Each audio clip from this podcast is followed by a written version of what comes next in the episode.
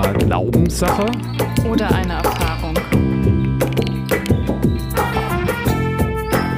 Ist das hier noch? Es ist. Ich weiß nicht, ob das schon die letzte, letzte Konstruktion ist, weil nämlich langsam äh, laufe ich Gefahr, mal das Mikrofon aufzuessen, das ich hier am Kopf habe. Okay. Hm. Ist auch nicht der Sinn der Sache. Nee, So, es ist Also- Sonntagmorgen. Genau. Es war Frühstückszeit vielleicht, aber du musst ja nicht. Also nicht das Podcast-Equipment, bitte. Nee, So. nein. Sehr schön. Yay, es ist voll der schöne, strahlende Sonntagmorgen. Ja, es ist der Sommer, Mhm. lässt sein blaues Band wieder flattern durch die Lüfte. Aber hallo. Er bäumt sich noch einmal auf, bevor dann der Hochsommer kommt. Ja, wer weiß. Ja, ich habe auch nur eine Stunde geschlafen, Ach aber du. ich bin so fit, weil so die, Das kann ja was werden. weil so, so, so krasse, krasse Energy ist heute an dem Tag irgendwie. Ich habe irgendwie vier Stunden geschlafen, aber ich hab, war gestern seit langer Zeit mal wieder unterwegs. Ich habe wenigstens eine gute Ausrede. Und dann musste ich morgens Podcasten machen hier. Warst du so partymäßig unterwegs? Ja, zum ersten Mal seit Ewigkeiten. Wow. Ja. Krass. Wusste ich auch nicht, dass das überhaupt so, noch so. geht. Ja, so, so in Bars und Clubs so richtig oder Ja, nee, so bei draußen. Leuten? Draußen Ja. tanzen. Ja, gut. Also so, Ah, do you, you know, also ich weiß nicht, ja. weiß nicht, wie erlaubt das war, aber wahrscheinlich sehr. Ja, draußen ist ja noch recht viel erlaubt. Ja, genau, und es wurde auch sogar darum gebeten, unbedingt Tests, äh, Schnelltests zu machen. Auch die Geimpften haben wir dann vorher noch kurz irgendwie am Bahnhof Münster kurz vor Mhm. zehn noch einen Test reingezogen. ja, aber da merkt man erst wieder, wie man das eigentlich auch vermisst hat, fand ich zumindest so. Oh ja. Ja. Ja, ich vermisse das auch sehr. Ja, verstehe ich. Und was ist deine Entschuldigung? Du hast einfach ähm, Gedanken ich gehabt. hatte Besuch einfach ganz lange ah, und wir haben uns so verquatscht, bis dann war es irgendwie 4 Uhr morgens. das zählt Und auch. dann war ich noch, war ich noch eine Stunde wach und dann wollte Noah schon wieder aufstehen. so. Ah, Und okay. Ja, Die Umstände, das Leben. ja. genau. Ach, ist, ah, okay, ja, das, Das das ist. Äh, ich dachte jetzt einfach so, weil irgendwie eine Erkenntnis dich getroffen hätte und du stundenlang wachgelegen hättest, plötzlich erkannt hast, wie du bist oder so. Also was kommt auch vor. Ja, eben, sowas gibt es ja auch manchmal, habe ich schon gehört zumindest. Ja, ja.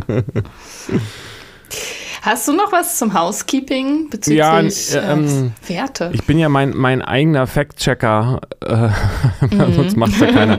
Und äh, du hattest tatsächlich ähm, recht, glaube ich zumindest, dass du das auch gesagt hast. Ne? Also ich habe nochmal nachgeguckt, dass mit dem, die wissen, das stimmt zwar, was ich spontan nachgeguckt habe mit diesem ähm, Schlaf, ähm, Ubermann Sleep äh, Ah, okay. Modul, dass man dann da in die REM-Phase fällt, aber das heißt noch lange nicht, dass die Wissenschaft davon ausgeht, dass das die entscheidende ist, sondern es geht eher Richtung Mhm. ähm, Deep Sleep und ähm, keine Ahnung, was passiert, wenn man dann regelmäßig nur so wenig schläft, dass man praktisch keinen Tiefschlaf bekommt. Aber auf jeden Fall ist Ja. das, hatte ich ja gemeint, dass es um die REM-Phase geht, aber es, gibt, es geht wohl um alles und da ist die Forschung auch noch nicht zu Ende, sondern und, und, und ich habe auch was Mhm. gelesen, dass auch dieser leichte Schlaf auch eine wichtige Rolle spielt. Oh Wunder.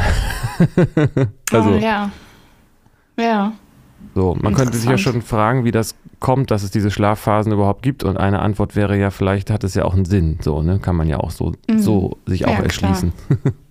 Ja, genau. Mhm. Und hast du noch was? Ähm, Ja, nichts zu, zu träumen, aber zu den Werten.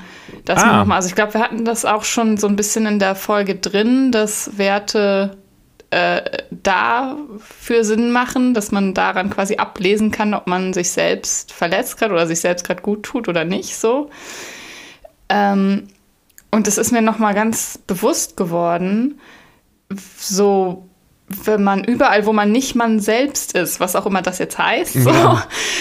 Aber so bei der Arbeit, wenn man eine Rolle einnimmt oder auch in Beziehungen, um, um Leuten zu gefallen, es kann ja auch privat irgendwie im Freundeskreis oder mit einem Partner oder so.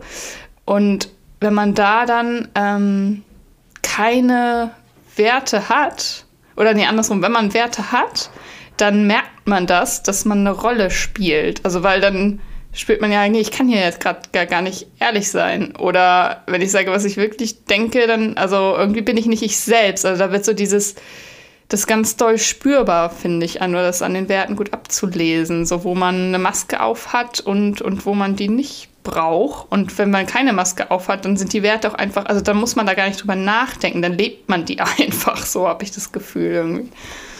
Ah, darum geht's. Ja, Ja, vielleicht.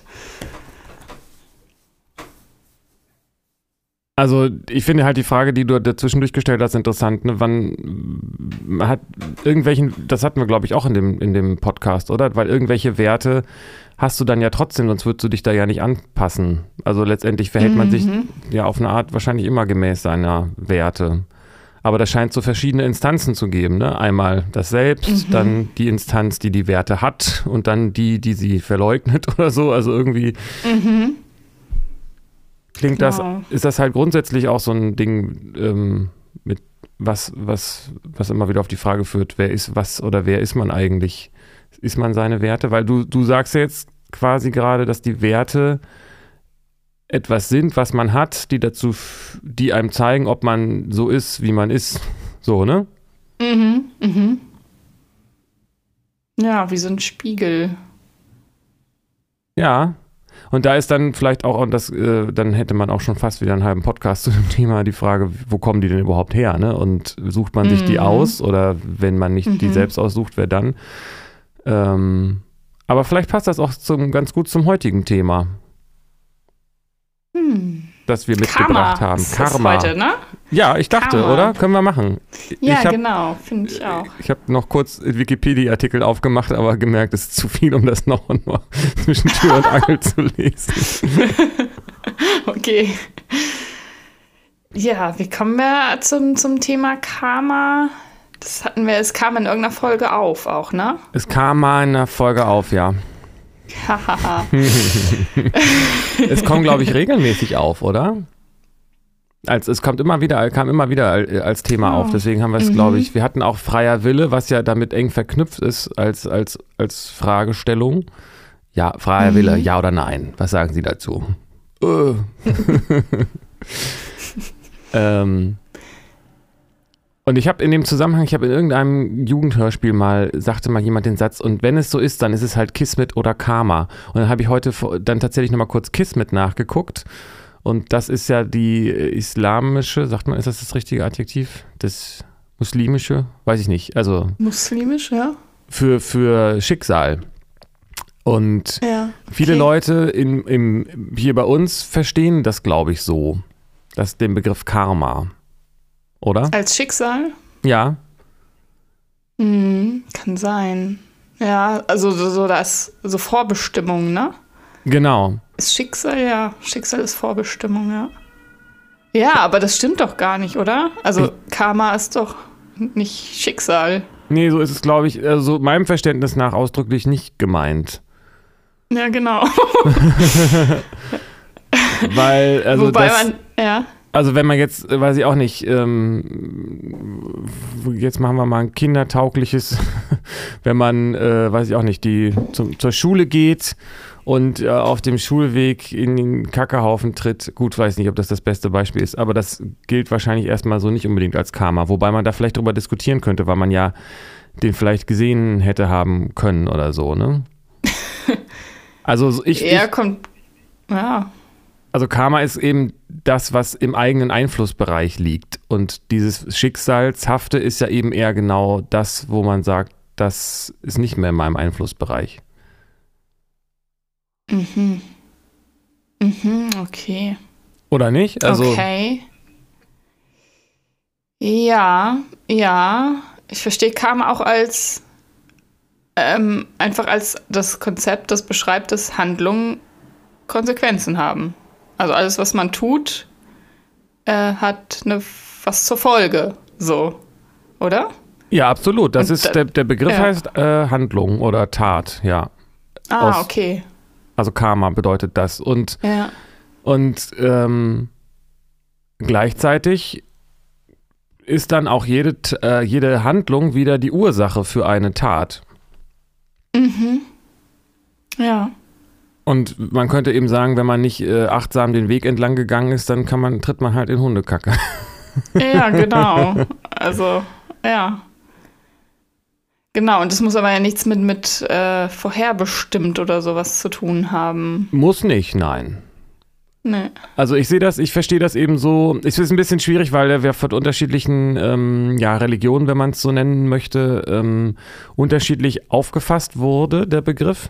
Aber so meiner ganz persönlichen Wahrnehmung nach äh, ist das wie mit vielen diesen, ja, ich sag mal, transzendenten Aspekten des Lebens so, dass Religion, also dass da Religionsstifter oder Menschen aus Religionen ähm, äh, etwas entdeckt haben und was dann als Glaubenssystem aufgebaut wurde oder in ein Glaubenssystem mhm. gefallen ist und wo das dann irgendwie so eingepasst wurde. Aber ich denke, man kann auch diesen Karma-Gedanken und das, was da als Mechanismus dahinter steckt, für sich verstehen und dann braucht man diesen religiösen Zusammenhang nicht so unbedingt. Weißt du, ja. was, was ich meine? Also es ist ähnlich wie mit Gott. Also ich denke mal, dass äh, Buddha, Jesus, Shankara, äh, Bahá'u'lláh und äh, Meister Eckhart und, und so weiter, ne? alles Männer mhm. natürlich, mhm. ähm, Hildegard von Bingen, dass das alles Menschen waren, die irgendwie eine Transzendenzerfahrung gemacht haben. Habe ich Jesus gesagt zwischendrin? Egal. und, äh, und die haben dann etwas erzählt aus ihrer ähm, Erfahrung ja. heraus und aus ihrem äh, Glaubenssystem, das sie kennengelernt haben, aber vor allen Dingen auch aus dem System heraus zu den Leuten, zu denen sie gesprochen haben.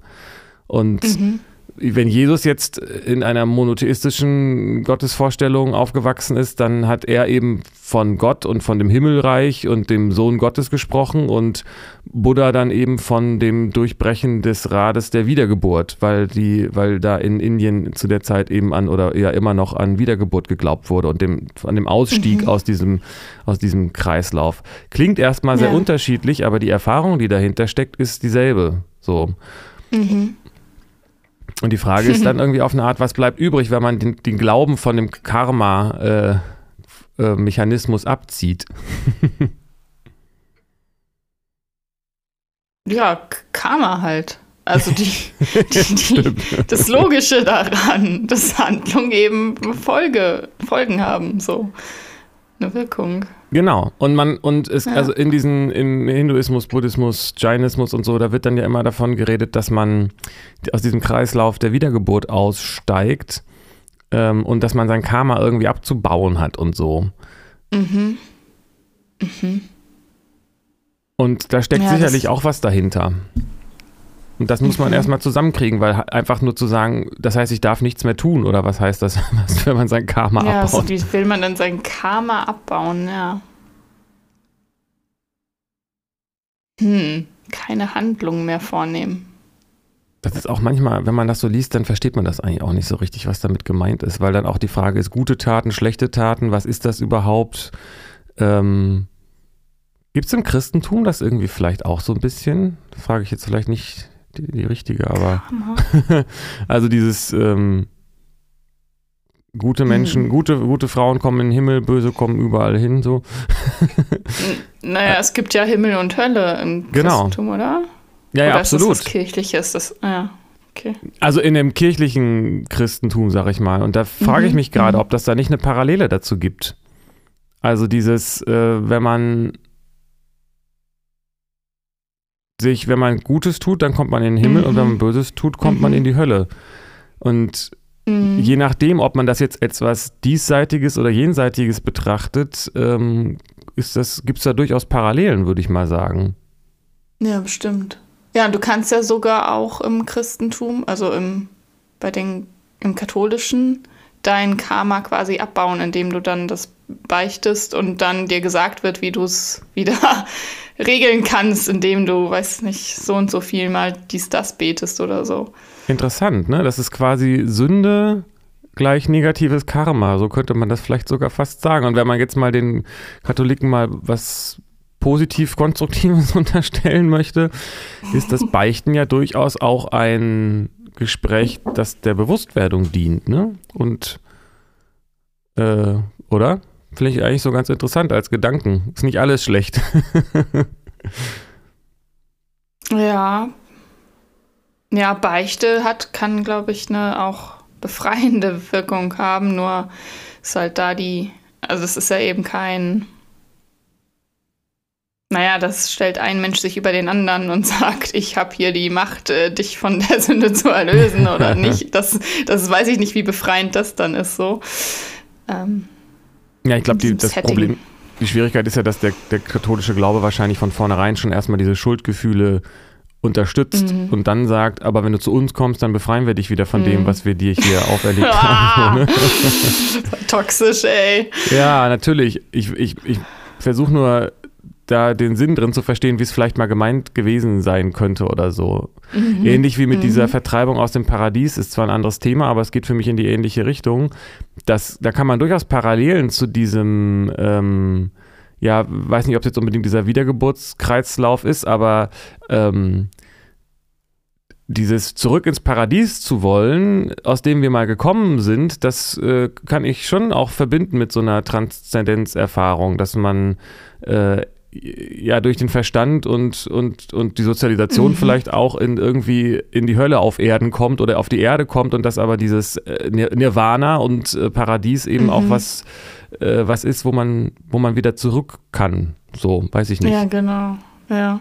Ja, ja, man durchlebt hier ja ein Getrenntsein irgendwie allein genau. durch die materielle Welt, genau.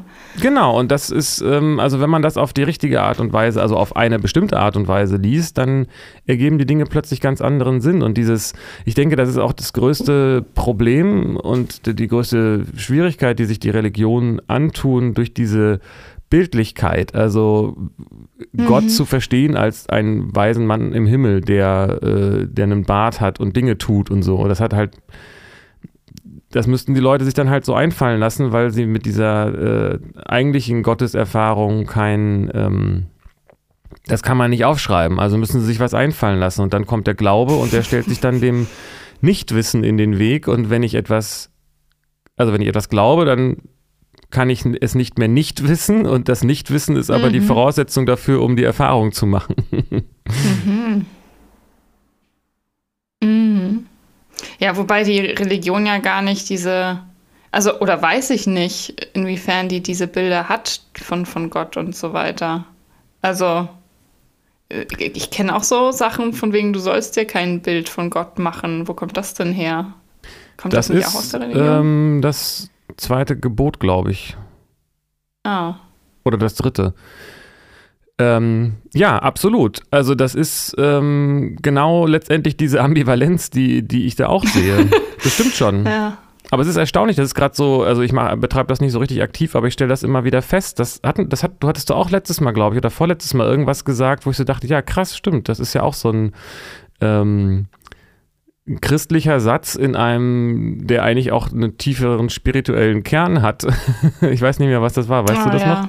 Ja, ja, nee, ich weiß so, nicht mehr, dem, was es war, aber ich erinnere Wer frei von Sünde ist, der werfe den ersten Stein. Ach, genau. Mhm. Genau so. Und mhm. plötzlich so, ah ja, man muss die Bücher halt, das Problem ist, die, diese äh, religiösen Texte kommen halt eigentlich nicht mit der Gebrauchsanleitung oder sie kommen, aber das nützt nichts. Also äh, man kann das alles ja. in, in, jede, in, in jede beliebige Richtung drehen. Das ist die Schwierigkeit. Also auch wenn Jesus sagt, ich bin der Sohn Gottes, kann damit ja auch, kann er damit ja auch gemeint haben, so wie wir alle. Und mhm. ich habe es halt erkannt, mhm. aber daraus wurde gemacht, mhm. er ist der Besondere, der Einzige und alle anderen sind es mhm. eben nicht. Und das ist, finde ich, schwierig. Ja, genau. ja, ja, ja.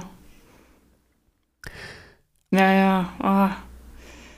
Ja. Und, und, und ähm, wo wir bei Jesus sind, der hat doch am Kreuz gesagt, ich bin mir nicht sicher, ob das, ob das jetzt super passend ist, aber ich komme in letzter Zeit immer wieder auf diesen Satz, ähm, dass er am Kreuz sagt, vergib ihnen, denn sie wissen nicht, was sie tun.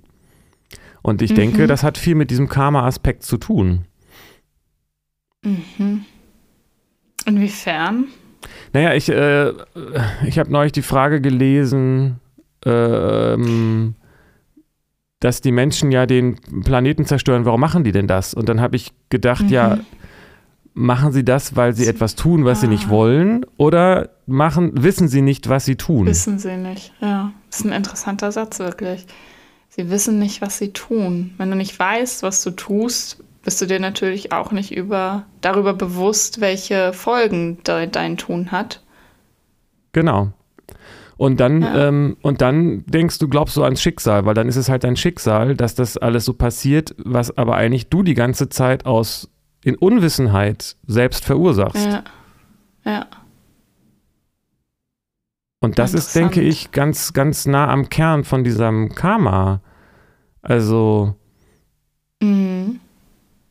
das hatten du und ich mal vor längerer Zeit im Chat, wo mir da irgendwie so ein Licht aufgegangen ist. Ich glaube, du warst da nicht so ganz äh, mit einverstanden, was ich da geschrieben habe, aber da hatte ich dieses äh, Biene-Barfuß-Ouch-Prinzip. Weißt du das noch? Ja, erinnere ich. Oh, ist ja schon echt lange her. Ist ja. es schon lange her, schon mal Jahre ja. her, ja. Und da ist mir so, da, da ging es irgendwie so um Bindungsthemen natürlich mal wieder, was übrigens zusammen ja. mit dem Karma-Gedanken auch irgendwie gut passt, ne? weil da gerät man ja auch immer wieder rein in diese Beziehungen und weiß gar nicht warum. Und dann ist man wohl einfach, ist das wohl Schicksal so, ne? Aber Wusste man wohl nicht, was man tat, ja. Genau. Und ich hatte da irgendwie in dem Chat für mich, äh, da ging es um dieses Bindungsthema, ähm, wo ich so gemerkt habe, äh, als, als Bild, wenn jemand in, sagt, ich, äh, ich gehe immer, wenn ich in den Garten gehe, tut mir irgendwie der Fuß weh und ich weiß nicht warum. Und äh, dann gehe ich wohl jetzt einfach nicht mehr in den Garten. Und äh, dann gibt es aber so ein nächstes Erkenntnislevel. Dann geht man nicht mehr in den Garten, aber dann stellt man fest, ah, wenn ich, wenn ich drin bin, tut mir manchmal auch mein Fuß weh. Und es ist eigentlich immer nur dann, wenn ich äh, Sandalen anhabe oder barfuß gehe. ähm, und dann muss es wohl an den Schuhen liegen. So, dann sind wohl die Schuhe das Problem und so. Und dann funktioniert das mhm. aber alles nicht so richtig. Und irgendwann kommt dann die große Erkenntnis, ah, im Garten sind Bienen, die fliegen aber auch manchmal nach drinnen. Und wenn ich auf eine Biene drauf trete, dann tut mir der Fuß weh, weil die mich gestochen hat. So. Ähm, mhm. Und in, ich, da hatte ich für mich schon so das Gefühl und jetzt deswegen auch dieses Bild, dass es ein bestimmtes Level gibt, an dem man ausreichend genug weiß, um zu wissen, wie die Ursache und die Wirkung im Zusammenhang stehen. Und diese, mhm. deswegen Biene barfuß ouch. Also wenn ich, wenn ich barfuß auf eine Biene trete, mhm. tut es weh. Das kann drin passieren, mhm. das kann draußen passieren. Solange ich das aber nicht weiß, was dieser Mechanismus ist, tappe ich total im Dunkeln und, und denke, also zumindest ähm, nicht mhm. total, aber so hat ja schon mhm. was vielleicht auch mit draußen zu tun und im Winter ist es dann eben nicht mhm. und so. Ähm, und solche Erkenntnisse. Ja, ja, gibt es eben, würde ich sagen, das ist Karma. Das, äh, das, also, das spielt da eine Rolle. Wie man das dann genau formulieren will, weiß ich nicht. Aber das würdest du doch mhm. bestimmt von dir auch sagen, dass es so grundsätzliche Erkenntnisse über bestimmte Ursache-Wirkungsprinzipien gibt, die, wenn man sie erkannt hat, dann auch anwendet, oder? Ja, klar. Wenn man es erkannt hat, wenn einem das bewusst ist, dann ja, wobei, hm, da sind wir, und ich erinnere mich auch wieder an das Dilemma, weil ich kann das nachvollziehen. Natürlich, wenn man Sachen erkannt hat, dann kann man äh, sie anwenden. Ähm, aber was heißt denn erkannt? Also ich kenne das auch aus meiner, also von mir auch und auch aus meiner Arbeit in der Praxis, dass Menschen, dass denen schon Dinge bewusst sind, also welche, was, was sie machen und auch welche, was das zur Folge hat. Und ähm, die wenden es aber nicht an, also oder machen es dann trotzdem, weißt du, also gehen dann trotzdem in den Garten. So, die wissen, ah, okay, ja, Biene, und dann ich könnte mich ja dafür entscheiden, das anzuwenden, dieses Wissen, weil ich weiß, es tut weh, aber ähm, die machen es dann nicht. Also irgendwie das, das, das Wissen darum, um den Mechanismus, führt noch nicht unbedingt zur Verhaltensveränderung. Das war damals dein Punkt und mein, mein Gefühl damals war, ähm, dass ich schon denke, dass das eigentlich ein Zeichen dafür ist, dass irgendwie der Mechanismus in der Tiefe eben noch nicht verstanden ist, sondern dass da jemand noch so im Modus ist, okay, der Garten, ich gehe lieber nicht in den Garten, weil im Garten tut mir manchmal was weh. Und nicht erkannt haben, dass, dass das mit Barfüßen und, und Bienen zu tun hat. Hm. Das war mein Argument. Kann man jetzt natürlich ja. äh, drüber diskutieren. Ja, genau, müsste man halt genau hingucken, was bedeutet denn Erkenntnis? Also irgendwie gibt es da unterschiedliche Abstufungen, die gibt es ja. Also und was heißt das Wissen um den Mechanismus, wenn man den so sich das erklären kann, dies, dies, dies, aber wenn man das nicht spürt, also eine Erkenntnis, die man im Gehirn hat, so rational, aber wenn die noch nicht so ins Herz gerutscht ist, was auch immer das bedeutet, also wenn man die ja. körperlich noch nicht, nicht, nicht fühlen kann, dann weil man da irgendwie noch sich abspaltet oder schützt oder wie auch immer, dann ähm, bringt einem diese Erkenntnis halt tatsächlich nicht so viel. Also da muss erst da muss was ganzheitliches passieren, ganzheitliche die genau, die Erkenntnis muss ganzheitlich sein, damit es eine wirkliche Erkenntnis ist, damit diese Erkenntnis eine Wirkung hat. Genau. Also, und ja. wenn du sagst, ähm, dass der was abgespalten wird, dann ist das ja im Sinne dieser Karma-Idee auch eine Handlung. Also, das ist vielleicht nochmal wichtig, das festzuhalten. Ähm, mhm. Handlung heißt in dem Fall auch geistige Handlungen und die genau. haben, spielen sogar die größere Rolle letztendlich. Klar, ja. Und es gibt eben auch ein Erkenntnislevel, ich habe jetzt gerade ähm, von äh, Goenka äh, die elf äh, YouTube-Videos äh, Vorträge für die Vipassana-Meditation äh, mir angehört und da redet er auch ganz viel darüber, fand ich sehr interessant.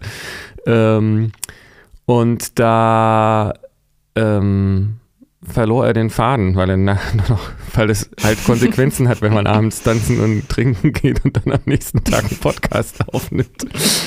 ähm,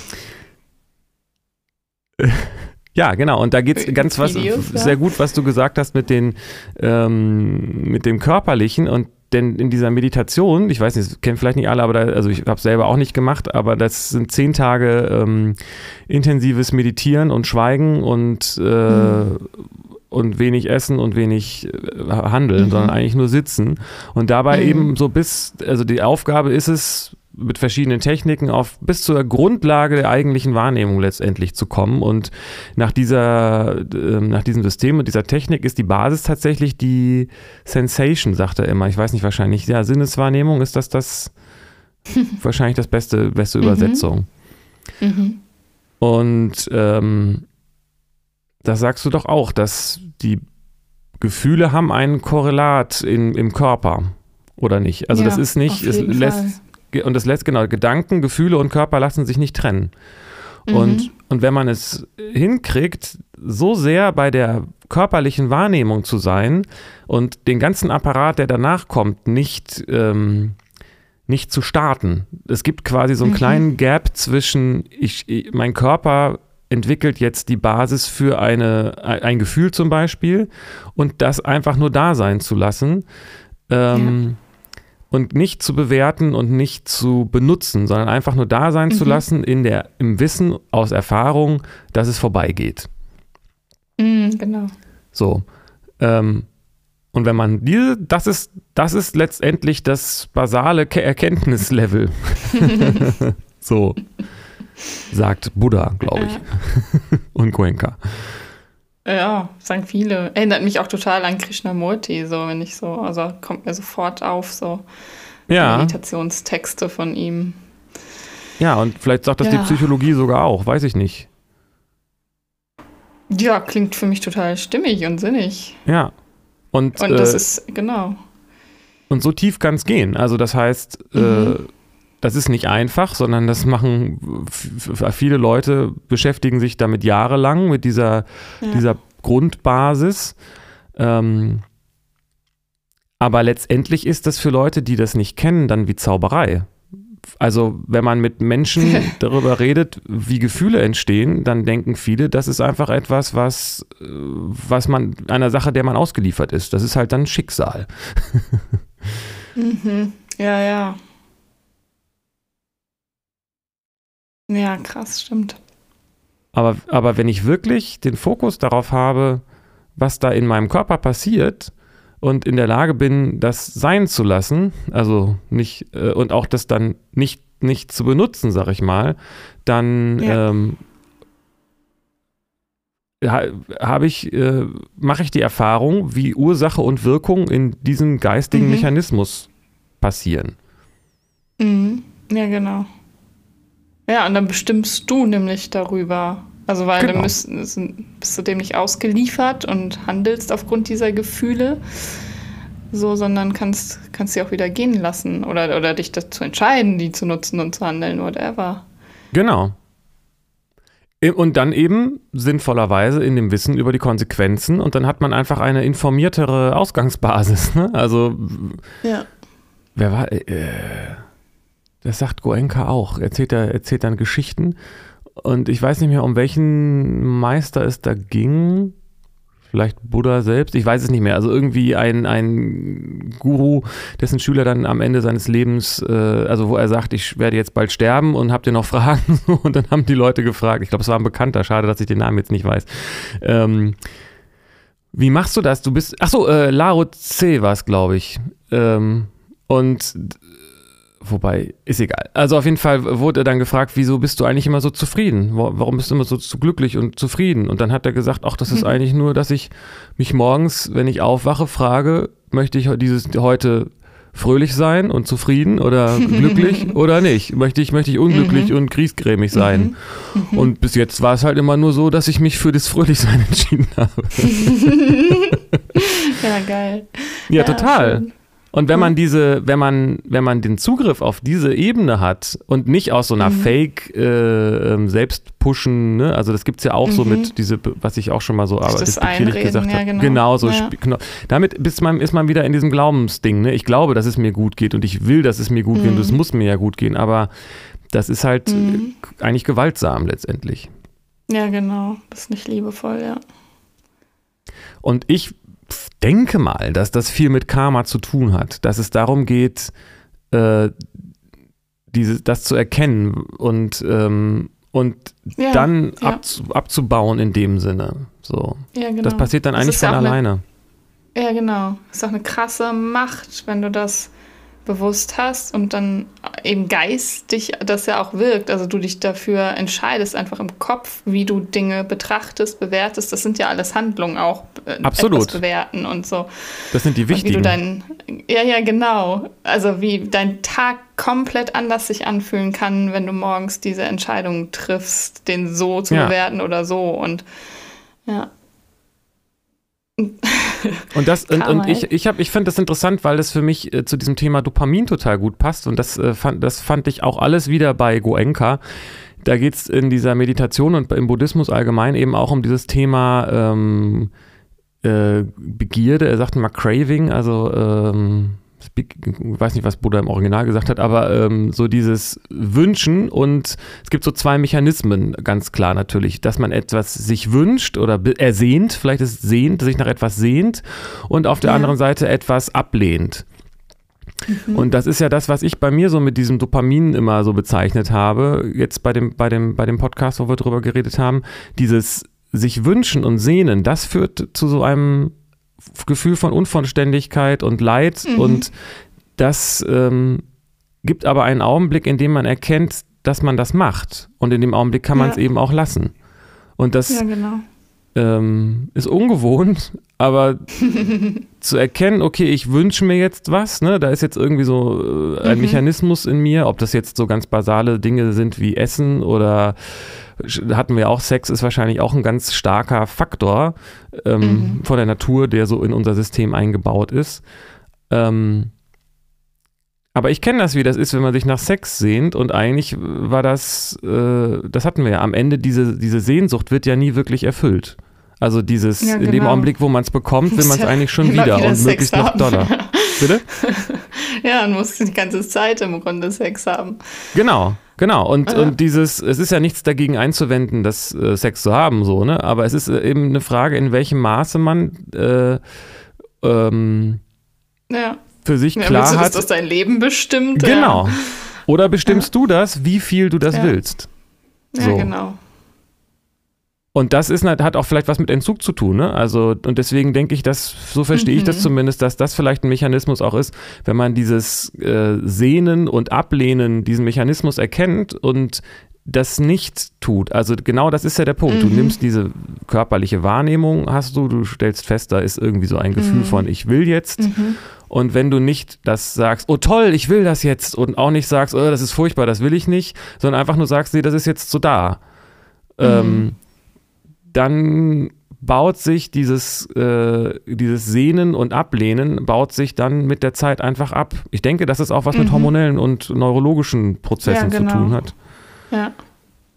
Und ja. man könnte vielleicht sagen, ach, das ist doch dann langweilig, das Leben, aber äh, ja. Mhm. Hm. finde ich damit sehr spannend, finde ich. Ja, Weil es die ganze ist dann Zeit leidvoll. vorher. Ja, also die, die, die, sonst gibt man ja die Verantwortung halt auch so ab. Also so, oder so, ja, ich bin gar nicht dafür verantwortlich, dass ich so viel Sex will. Das, ich habe halt so eine große Libido oder mein, mein, meine genau. Triebe sind so ausgeprägt und bla. Nee, du bist Richtig. das, also du machst das selbst. Ja, absolut. Das, ja. Und äh, gib mal nicht deiner Libido die Schuld so. Absolut. Ja. Und da ist, das ist, äh, also ich habe damit experimentiert und da, da, da geht einiges in beide Richtungen sozusagen. Also, oh ja. Ähm, und auch dieses, auch tatsächlich diese Wahrnehmung, das ist so wichtig, dieser Augenblick, das äh, nicht einfach sich als Opfer dieses, dieses, dieses Gefühls oder der Lust oder was auch mhm. immer zu sehen, sondern als, also ganz bewusst zu merken, das ist jetzt so den Augenblick des Entstehens zu erkennen. Das ist super, mhm. super ähm, wertvoll und da, mhm. das ist super mächtig auch. So. Ja. Ja. Was mir noch gerade äh, in den Sinn kommt bezüglich Karma, Karma und Thema Krankheit, ähm, weil das wird auch oft so, so ein Schicksal, das ist halt sein Schicksal, dass er jetzt Krebs hat oder so. Aber man kann es, also es hat ja auch eine Ursache, dann hat das was mit der Ernährung zu tun oder mit den Zigaretten oder mit irgendwas, mit Umwelteinflüssen, whatever. Also das ist ja dann, Handlungen haben dazu geführt, sehr vermutlich, also es ist wahrscheinlich mhm. sehr komplex, dass, aber dass dann diese Krankheit da ist. So. Äh, bei verschiedensten Krankheiten, ne? Und also da auch kann man ja ganz wenn ich, wenn ich einen Unfall habe, ich habe nicht auf den Verkehr geachtet, ein Unfall hat mir den Arm gebrochen. So ist kein Schicksal, das ist halt, ich bin auf die Straße gelaufen, so bam. Ähm, aber bei, was ich mich da frage, oder dieses Argument kenne ich bei Kindern, bei Babys, die Krankheiten haben oder äh, Kinder, die dann schon, schon Leukämie haben oder so, so krasse Sachen. Also was haben die gemacht, dass, äh, dass da sowas ist? oder kommt? Also was ist das Karma? Ist das denn doch Schicksal? Oder ist, also gibt es Karma über Generationen hinweg oder kollektives Karma? Gibt es das auch? Also das finde ich super spannende Fragen. Gerade das mit den Krankheiten und diesen ganzen Dingen. Ähm, ich denke, es hat da, es gibt da zwei Aspekte, so beobachte ich das, weil ich, ich versuche eben nicht Dinge zu glauben, sondern zu erforschen und, und, mhm. und zu erfahren so. Und ich, ich erlebe das auch, wenn ich mit Leuten darüber so rede, dass viele Krankheiten doch irgendwie ein ich möchte es nicht Sinn nennen, sondern dass da irgendwie so ein Ursache-Wirkungsprinzip stattfindet. Mhm. Ne? Also auch mit psychischen Krankheiten zum Beispiel. Ähm, ich könnte mir vorstellen, dass in, in, bestimmten Fällen, nicht, wahrscheinlich nicht in allen, aber in bestimmten Fällen psychotische Zustände eine Funktion haben oder auch Depressionen, mhm. ne? die sagen, jetzt leg dich ja, mal hin und mach, komm mal zu dir, so richtig mhm. auf einer ganz tiefen mhm. Ebene sozusagen. Ja. Ähm, und auch körperliche Krankheiten. Also ich, ich ja. wenn man das so sieht, plötzlich sieht man das. Ne? Ich habe irgendwie, wenn man sich mit Leuten unterhält, die dann wirklich teilweise schwer krank sind oder auch krank sind, wo man aber sieht, ja klar, das mhm. ist ja jetzt aber nicht einfach, scheint jetzt nicht ein Zufall zu sein, dass es mit deinem ja, genau. emotional-psychischen Stress, sonst was äh, Level äh, korrespondiert mhm. so und mhm. wo die Krankheit dann auch einen Heilungsprozess äh, mit sich bringt, sag ich mal. Ne? Mhm. So. Genau. Ähm, ob das dann immer so ist, weiß ich nicht. Ich denke nicht. Das ist eben genau vielleicht dieser Unterschied zwischen Karma und, ähm, und Schicksal, ähm, wo man sich fragt, also sonst würden ja alle äh, Gurus nicht krank werden, sag ich mal. Ne? Also alle Leute, die irgendwie das, den höchsten Erleuchtungszustand realisiert mhm. haben, die könnten dann ja gar nicht mehr krank werden. Und manche, ich glaube, mhm. Krishnamurti ist an irgendeiner Krankheit gestorben. so. Ja, ähm, ja. Aber die äh, darüber hinausgehende Frage, wo dann vielleicht auch das mit diesem Wiedergeburten-Thema dann reinkommt, aber auf eine andere Art, ähm, wenn Handlungen Konsequenzen haben, dann bezieht sich das ja nicht nur auf die eigenen. Also natürlich mhm. haben die Handlungen meiner Eltern in meiner Erziehung Konsequenzen auf meine Persönlichkeit mhm. gehabt. Mhm. So. Und ja. äh, das ist wahrscheinlich eine einfache Antwort, oder? Also dieses sowohl auf einer stofflichen Ebene, das Genetische, mhm. also man kann ja mhm. Erinnerungen verstehen als etwas rein Geistiges, aber man kann es eben auch als etwas Materielles sehen, wenn man denn dieses Fass ja, mit der Dualität aufmachen will. Aber letztendlich ja. ist ja die Genetik äh, meines Körpers äh, eine krasse Datenbank meiner gesamten, ja, genau. letztendlich der gesamten Evolutionsgeschichte, muss man sich mal vorstellen. Yes. das ist eigentlich krass, ne? Also die, meine DNA, in meiner DNA ist die gesamte Evolutionsgeschichte bis, bis mhm. zu diesem Körper gespeichert. So. Mhm. Und das da, natürlich hat das Konsequenzen gehabt, als die ersten Einzeller entstanden sind, auf mich jetzt hier. Sonst, wenn man das als kollektives ja. Karma bezeichnen will. Ja. Und auch, und auch ja. außerhalb, also auch, dass das Leben überhaupt entstanden ist und dass der Urknall da gewesen ist. Das sind ja alles Voraussetzungen, die zu diesem Gespräch hier gerade führen. Ja, genau. Ist das das, was du meinst, oder meintest du was anderes? Nee, ich meinte das schon, ja. Ja, genau. Ja, man weiß ja mittlerweile auch, dass sich so, also dass das alles in der, in den Genen ist und dass auch so, so Trauma sich weiter vererbt und sowas. Und, und klar, das sind ja Handlungen, die irgendwann dann mal passiert sind und die haben dann Auswirkungen trotzdem noch auf, auf mich oder auf, auf ja, Menschen, die wo das, dann ist es halt nur nicht ersichtlich, welche Handlung hat jetzt zu dieser Erfolge geführt, aber es gab eine Handlung so.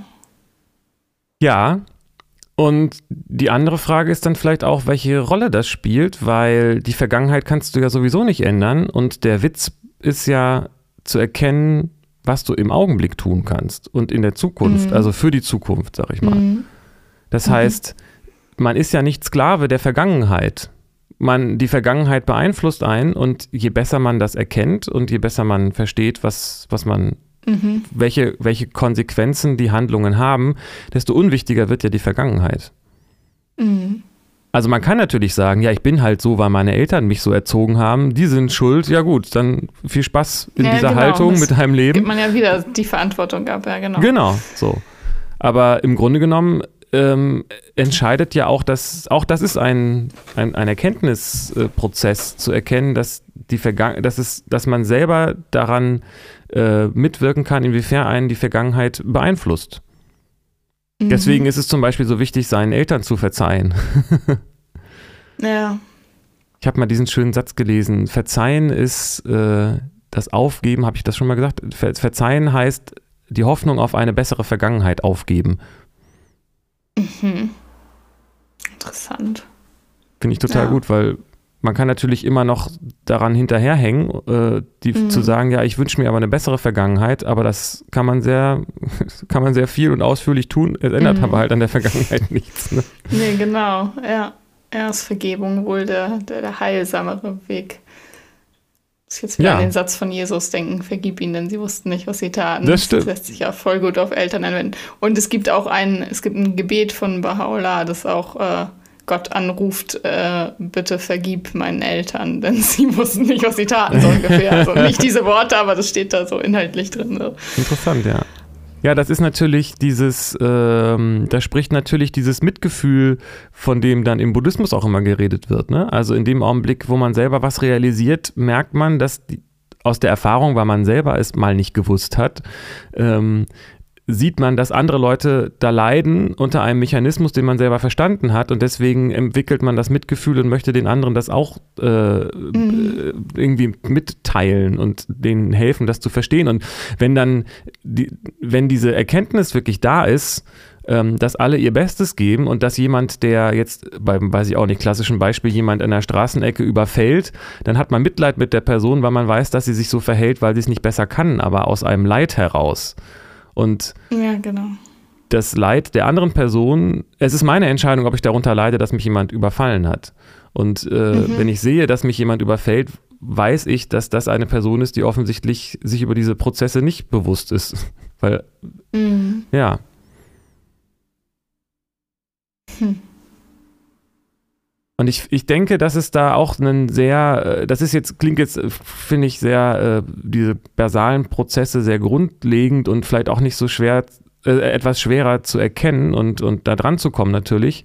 Aber auf einer oberflächlicheren Ebene, denke ich, kennen das doch alle. Nur, dass man, also, dass sich die Gedanken um Themen drehen, die einen Leid erzeugen. Also dieses auch Schuldgefühle zum Beispiel. Hätte ich das mal alles mhm. nicht gemacht. So. Ja. Das ist ja sehr verbreitet. Ja. Ja, Aber wenn man das, wenn man das merkt, dass man das macht, gibt es vielleicht auch die Möglichkeit zu erkennen, dass was sind die Konsequenzen daraus, dass man sich die ganze Zeit Schuldgefühle macht? Man fühlt sich schlecht. Mhm. Aber ansonsten ändert es nichts. genau. Also es verändert vielleicht das Verhalten und man wird vielleicht dadurch krank, aber sich Schuldgefühle zu machen, auch diese gerade diese nagenden äh, Schuldgefühle, mhm. die ändern nichts an der Vergangenheit. Ja, genau. Die verändern nichts an dem, was man getan hat.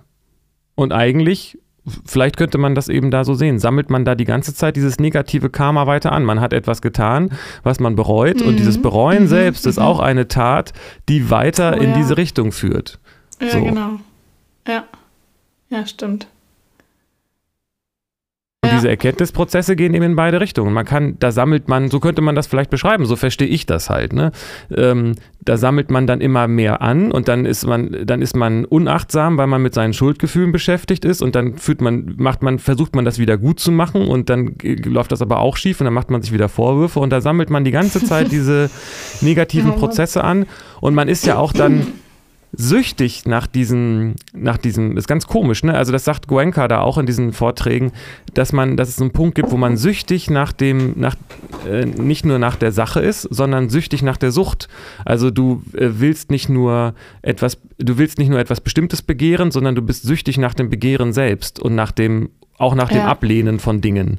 So. Ja. Und ich kenne das dann, es gibt so, äh, ich habe das schon ein bisschen länger her, da habe ich in so einer Runde gesessen und ich habe gemerkt, irgendwas ist hier ungewohnt.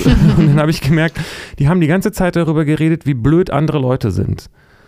Mhm. Ähm, das kenne ich so aus meinem Umfeld nicht so, ist aber wahrscheinlich relativ verbreitet, schätze ich mal. Aber die haben, die konnten mit, mit vier, fünf Leuten in einer Hingebung darüber reden, wie doof oh, die Gott, anderen alle ja. sind. Ja, ja. Und das ist etwas, wo man äh, sich selbst nicht mit gut tut. Es ist nicht, es geht dann immer nicht um, mhm. meines Erachtens nicht um Moral und ob man das nicht tun sollte, weil äh, mhm. so, ne? Mhm. Und, sondern die Frage ist, was bewirkt das in mir? Ja, genau. Und und einerseits gibt es natürlich diesen vielleicht narzisstischen Aspekt, dass man sagt, aber ich bin nicht so blöd, deswegen fühlt man sich wieder besser, so, ne? Ähm, mhm. aber es gibt auch das Level, wo man merkt, okay, alle anderen sind also schuld, dass ich mich scheiße fühle, weil die waren nicht fröhlich. Die haben nicht gesagt, Mensch, die Leute sind aber blöd, sondern und die sind so und die und dann hat der wieder das gemacht und keine Ahnung was. Und mhm. waren die ganze Zeit in ihrem negativen Gefühlen und ihrem ja, Leid genau. so gefangen. Ja. Ja, genau, es hat ja eine Wirkung. Wenn man diese genau. Handlung, wenn man diese Schlechtigkeit sich da drin bewegt, in diesem Muster, dann wirkt das ja. Ja. Ach. Und das kann, darf man ja machen. Und äh, die Frage ist nur, Klar. kriegen die Leute das mit, was das mit ihnen macht? Habe ich jetzt in dem Augenblick verpasst, aber es wäre mal interessant zu wissen, was gewesen wäre, wenn ich gesagt hätte, tut euch das eigentlich gut? Oder was? Mm. mm. Habe ich mal, das ist, ist auch so eine hm. Erfahrungsfrage, ne? Aber aber das ist überall. Also letztendlich ist doch jedes Schwelgen in negativen Erfahrungen und Gefühlen, also überhaupt sie als negativ zu bewerten, ist, äh, führt zu diesem Leiden. Und das ist etwas, mhm. wo man schon den Augenblick mitkriegen kann. Mhm. Ja, total. Und wenn man den Augenblick nicht mitkriegt, wo, man's, wo man das noch äh, sein lassen kann, äh, dann kann man zumindest später feststellen, okay, ich rede anscheinend tatsächlich häufig darüber, wie blöd die anderen alle sind. Das kann ich ja mal vielleicht einschränken. Und schon geht der Prozess so in die andere Richtung, weil man merkt, stimmt, mir geht es eigentlich viel besser, wenn ich Verständnis habe dafür, dass die anderen so sind. Oder wenn mhm. ich, äh, wenn ich über was anderes rede oder so. Ja, ja genau. Wenn ich mich was mit, mit was Gutem beschäftige. Ja, also es ja. nimmt dann ja auch Raum ein und Energie und das ist Wahnsinn, ja. Absolut. Ich fand es super interessant, den ähm, diesen Blick dafür, dass man süchtig werden kann nach dem Begehren selbst, nach der Sucht. Finde ich mega spannend. Ja, und auch nach der Ablehnung. Also das wird ja, dann genau, zum Selbstläufer. Auch nach der Ablehnung. Ja. Ja. Das geht dann gar nicht mehr um die Sache krass. selbst. Also ich meine, nee, genau. wenn man genau. jetzt körperliche Schmerzen hat, kann man verstehen, dass man sagt, finde ich unangenehm und das ist dann vielleicht, aber andererseits auch eine Chance, da gerade an der Stelle zu lernen, das hinzunehmen. Das geht bei dieser Vipassana-Meditation auch darum, da sitzt man dann halt wirklich stundenlang und dann fängt es natürlich mhm. irgendwann an, alles weh zu tun. Mhm. Und das ist sicherlich Teil des Prinzips, dass man dann mhm. genau das als Chance nutzt zu lernen. Nein, ich lasse jetzt diesen Schmerz da sein, weil ja, genau. alles geht wieder vorbei. Es ja, gibt genau. nichts, alles ist ja. flüchtig. Ja, ja, ja, super krass. Das ist auch das, was, ja, das ist, und das ist so hilfreich. es ist so befreiend, wenn man das, äh, das trainiert. Ich, ich musste ja. jetzt gerade an, an die Geburt meines Kindes denken. Oh ja. Also, weil das waren ja auch unfassbare Schmerzen. Da kann man sich gegen wehren und verkrampfen und sagen, au, au, au, au, au, und ich will, dass es weggeht. Oder man ist, nimmt das an und sagt, ja, okay, es kommt jetzt und es geht auch wieder.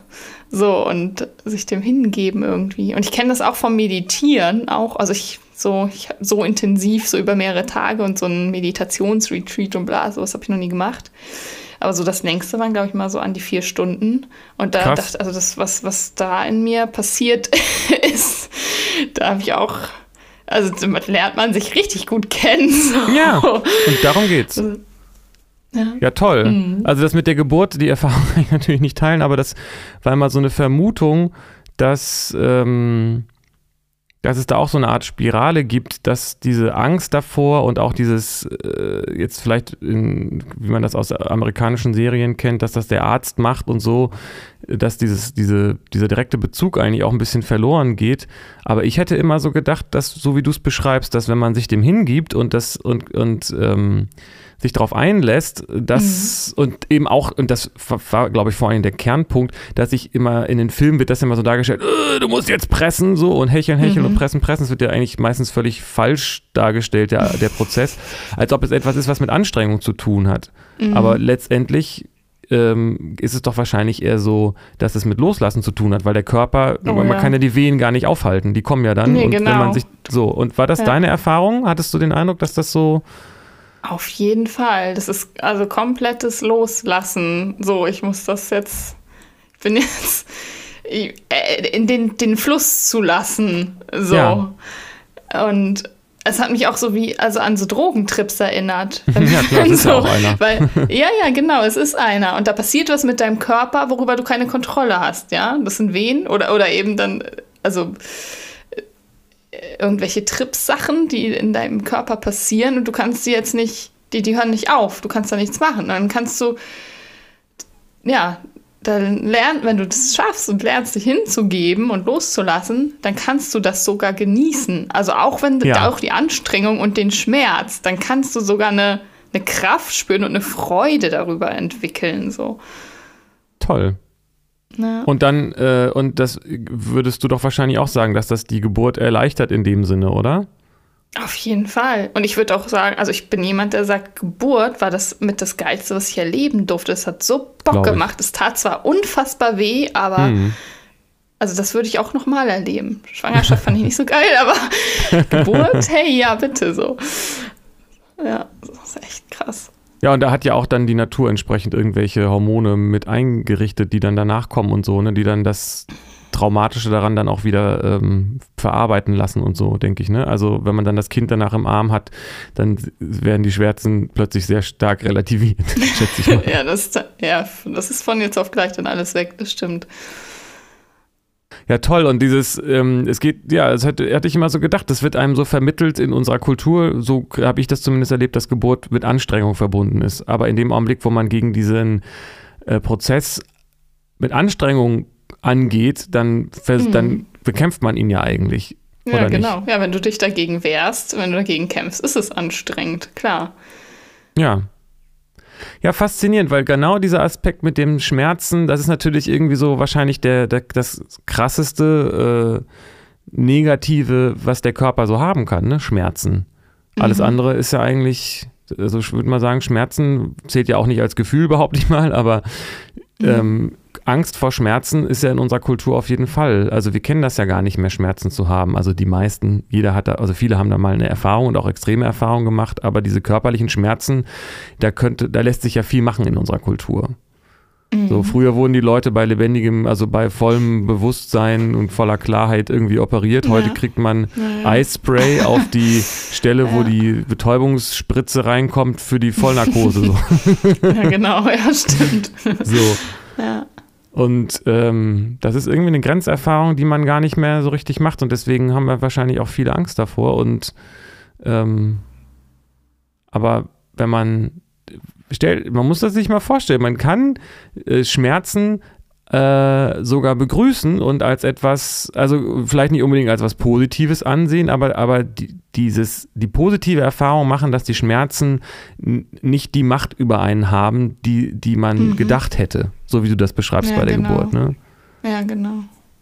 Und ich wette, dass Schmerzen auch grundsätzlich auch hormonelle Prozesse auslösen, die was mit Endorphinen und Euphorie und so weiter zu tun haben. So funktioniert, glaube ich, auch scharfes Essen. Ah, ich tut mal weh, ja, gelesen. ist geil.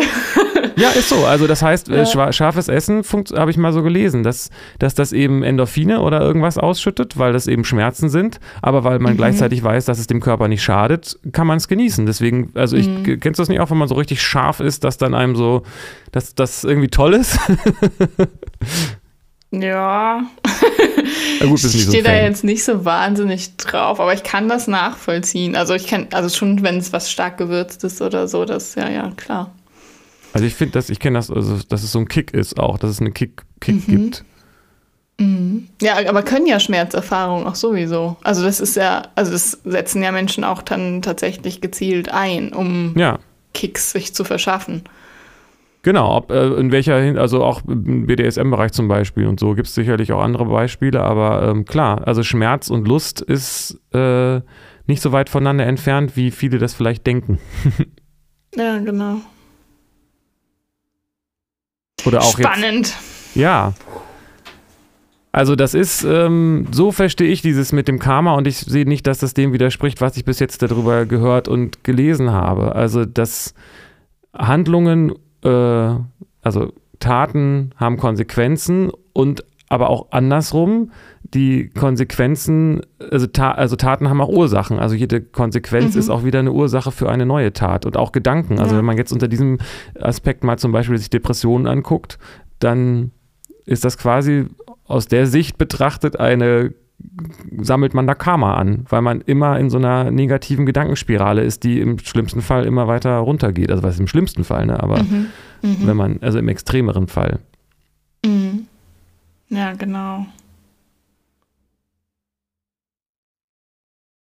Und, ja. der, und in dem Augenblick, wo man in diesem Prozess ist, diesen Mechanismus zu verstehen und nicht nur dran zu glauben, weil das irgendwo steht, sondern den, die persönliche Erfahrung zu machen, was es für Auswirkungen hat, wenn man diese Prozesse rechtzeitig erkennt und was das für unglaublich positive Auswirkungen für den eigenen Organismus hat, da fängt man dann an, so würde ich das verstehen, dieses Karma abzubauen, weil dann, sobald dieser Prozess eben läuft, gibt es ja auch keinen Grund mehr, damit aufzuhören, weil Mhm. das war, glaube ich, nicht jetzt nur Laoze, der sagt, ich habe mich halt für den schönen Tag entschieden. Das ist ja was, was eigentlich alle so haben wollen. Ne? ja, genau.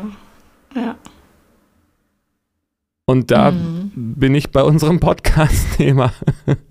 Ich denke, ja, ja, das, ist, stimmt. das ist das, wo man sich selbst rettet. Und das ist aber auch Mhm. letztendlich die Rettung der Welt, weil diese ganzen, Mhm.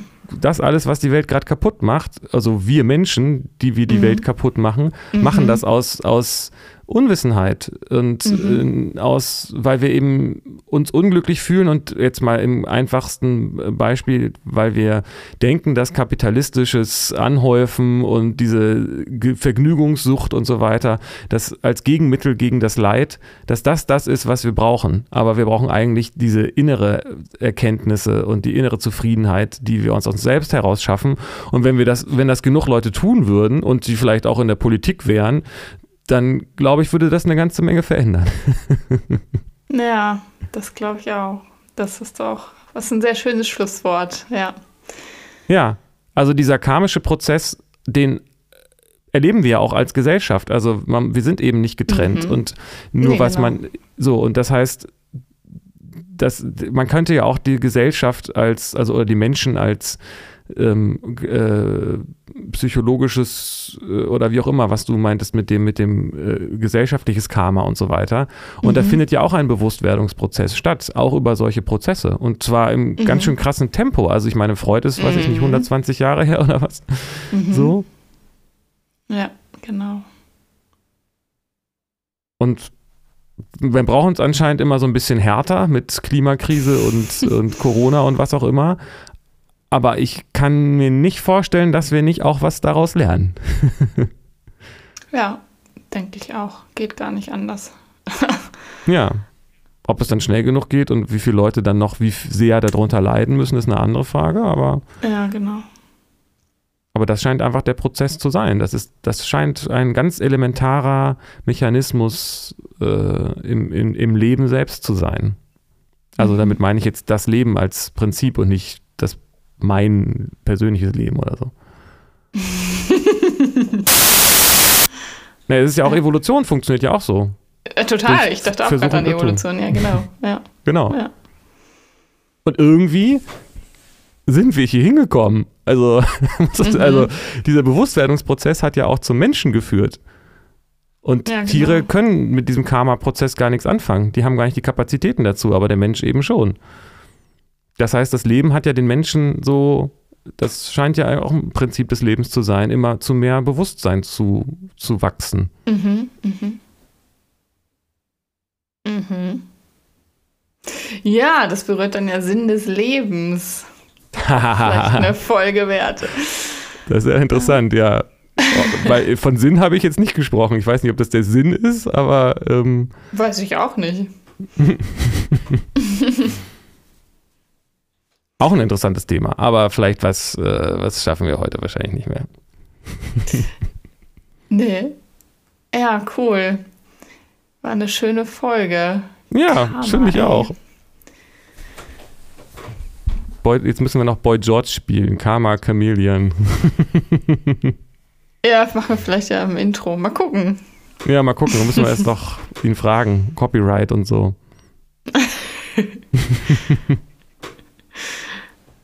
Aber dafür, dass wir beide nicht so viel geschlafen haben, haben wir doch noch ein paar sinnvolle Sachen zustande gebracht. Ja, hoffentlich. Ich hoffe nicht, dass wir so anhören. Ja, genau. was haben wir denn da? Welchen Film haben wir denn gefahren, ja? Genau. Äh, waren wir uns nicht besonders bewusst über, über die Konsequenzen unseres Sprechens. ja, jetzt trete ich bestimmt gleich in einen Hundehaufen oder so. Und dann ja, ich, oh nein, das ist ein Schicksal. In deiner Wohnung. das wäre weird. Ja. Es ist doch schön, wenn die Kinder das nicht mehr, wenn Kinder keine Haufen mehr in die Wohnung legen. oh Gott. Hey, okay, schön. dann bis nächste Woche. Bis zur nächsten Woche. Tschüss. Tschüss.